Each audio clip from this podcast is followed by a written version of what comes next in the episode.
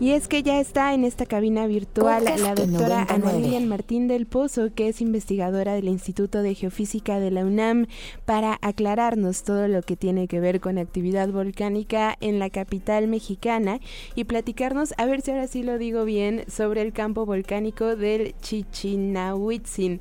Ana Lilian, lo dije bien, bienvenida a Ibero 90.9, gracias por tomarnos la llamada. Gracias a ustedes. Este sí, lo dijiste bien. De hecho, Chichinautzen quiere decir señor que quema. Porque obviamente estaban viendo la erupción los señores que vivían ahí. Qué interesante. No, veíamos por ahí Ana Lilian y por eso nos parecía importante eh, localizarte. Te saludan Rox Aguilar y Fidel Herrera. Em, estábamos viendo diferentes notas sobre la investigación de la que eres parte respecto a la actividad volcánica en la Ciudad de México y, primero preguntarte qué es esta franja, ¿no? ¿Qué es esta actividad volcánica? Nos decían que el Chitle no tenía ningún tipo de peligro. Cuéntanos. Sí, bueno, los, los volcanes chiquitos como el Paricutín, como el Chitle, como el Chichinautzin, de hecho el que le da su nombre al campo, todos estos volcanes son volcanes que hacen erupción de un mes a nueve años, o sea, no más. Por eso son chiquitos, porque hay poquito magma. Ahora, en vez de verlo como el monitoreo que hacemos del Popocatépetl, eh, que es una sola estructura, esto más bien se genera en un campo. Por eso decíamos que en la zona hay alrededor de 300 volcanes monogenéticos aquí en el desde el sur de la Ciudad de México hasta Cuernavaca. O sea, toda la carretera de Cuernavaca que vamos son volcanes que estamos viendo a los lados. Y estos volcanes pues hacen erupción, les decíamos que los últimos hicieron la erupción el Chichinautin, el Pumento, el Chitle hace unos 2000 años. Entonces, si, hacemos una probabilidad, pues sí, ya nos tocaría próximamente. Pero ahora, sí quiero aclarar que ese próximamente puede ser en 100 años, puede ser un poco más pronto, un poco al futuro. O sea, estas no son más que probabilidades que hacemos basadas en los estudios que ya hemos echado y de que yo he coordinado durante un montón de años y que han participado muchos investigadores que ya son doctores eh, y que ya realmente pues tenemos una reconstrucción, creo yo que ya nos puede dar una información bastante buena sobre que sí es un campo activo y tenemos que monitorearlo, ¿verdad? Esto igual que el de Michoacán.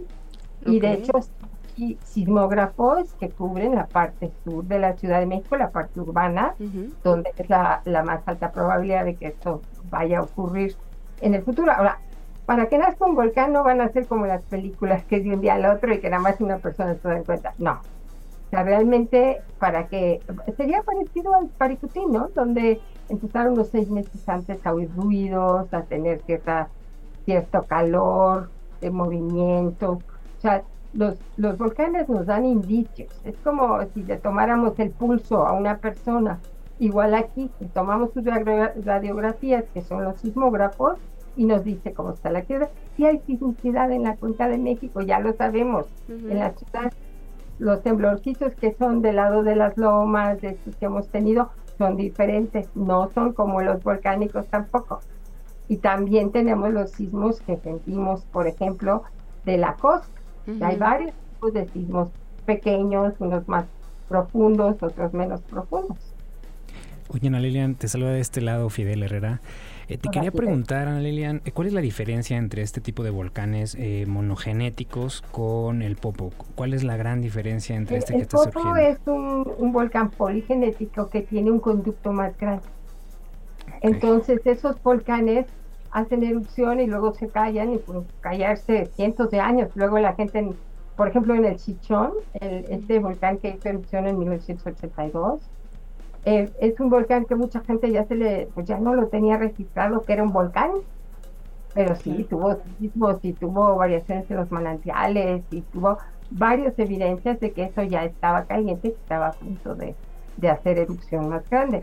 Entonces, estos volcanes chiquitos, pues no tenemos esa estructura, ¿verdad? Que nos da este tipo de sismicidad en torno a un cráter central. Claro. Entonces, otro nace un volcán y se forma de una grieta, generalmente, sale este nuevo material, em, empieza a formar estos volcanes, que luego salen lava, sale mucha ceniza, mucho, todos estos cerros que tenemos en la, el lado sur de la ciudad y también en la salida hacia Puebla, que son todos estos cerros de Tezontla, son volcanes monogénicos. Y Ana Lilian, quizás quienes nos están escuchando y también porque me pasó cuando empecé a ver eh, las notas al respecto de la investigación en la que participas, ¿no? Si hay, si hay magma en el sur de la ciudad, si hay actividad volcánica y entonces te alarmas preguntarte también y decirle a la audiencia, tranquilo, sí hay, ¿no? Actividad eh, volcánica abajo de, la zona sur de la Ciudad de México, pero quizás no es tan alarmante como podría parecer. Pero no hay un magma que se esté moviendo aquí de manera superficial. En Michoacán, por ejemplo, sí hay esto que está ocurriendo de una manera más evidente. O sea, Michoacán es otro campo volcánico muy grande, que de hecho, pues ahí pero en el Paricutín, el Corullo, o sea, estos tiempos históricos, ¿no? Que la gente tiene registros escritos de esas descripciones. Y sí ha habido cierta sismicidad que sí estamos asociando con migración de un magma más activo que aquí. O sea, aquí está, o sea, no hemos tenido esos niveles de, de que hemos tenido en Michoacán, pero por eso tienen que monitorear. Y, y se podrá, como dices, se podrá tenerlo en mil años o en 800 años o en... O en 100. de acuerdo. precisamente por eso es el monitoreo. Ahora, también quiero hacer hincapié en que precisamente estos volcanes monogenéticos del lado sur de la Ciudad de México, desde San Gregorio, toda la orilla hacia los cerros de Mipa Alta, toda la parte que tenemos, este, esta, pues es también está asociado la gran, em, las partes de beneficio a nuestras ciudades son las zonas de conservación, de suelo de conservación, donde están nuestros bosques, y es la zona de donde se infiltra gran parte del agua que va al subsuelo. Entonces también tenemos que cuidarlos. Claro.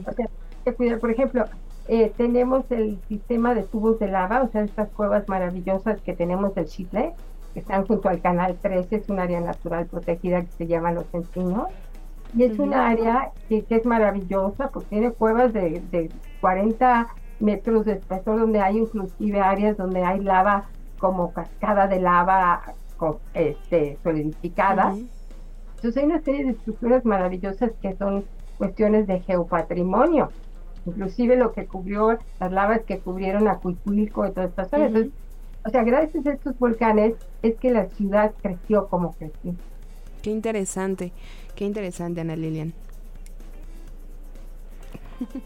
Ana Lilian, eh, por último te quisiera preguntar, eh, digo, estas investigaciones sé que tienen eh, diferente, bueno, mucho tiempo de, trascendencia justo para poder llegar a, una aseveración como la que, la que nos presentan acá, pero ¿qué, tipo de tecnología es la que utilizan para poder llegar a, ello?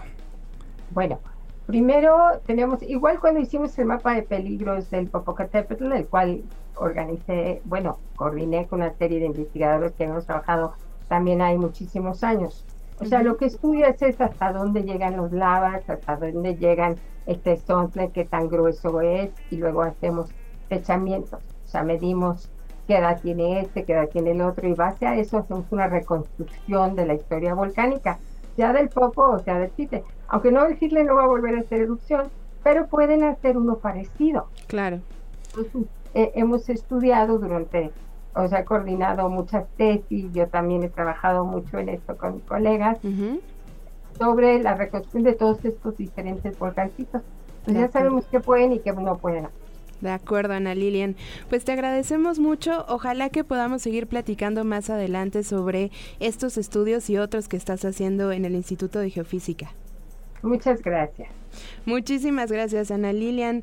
Ana Lilian Martín del Pozo es investigadora del Instituto de Geofísica de la UNAM. Oigan, mil disculpas, ya no nos da tiempo de agradecer a todos los que nos escribieron, pero excelente programa. Saludos a todos. Escuché bien en la Cineteca habrá funciones al aire libre. Sí, Kat, en efecto, escríbele a Maunava que él te cuenta todos los detalles. Gracias a Moni en los controles. Fidel, nos escuchamos el viernes a la una de la tarde. Nos escuchamos el viernes, Rox, que estén muy bien. Se quedan con Bitácora de H. Bye. Para más contenidos como este, descarga nuestra aplicación disponible para Android y iOS o visita ibero909.fm.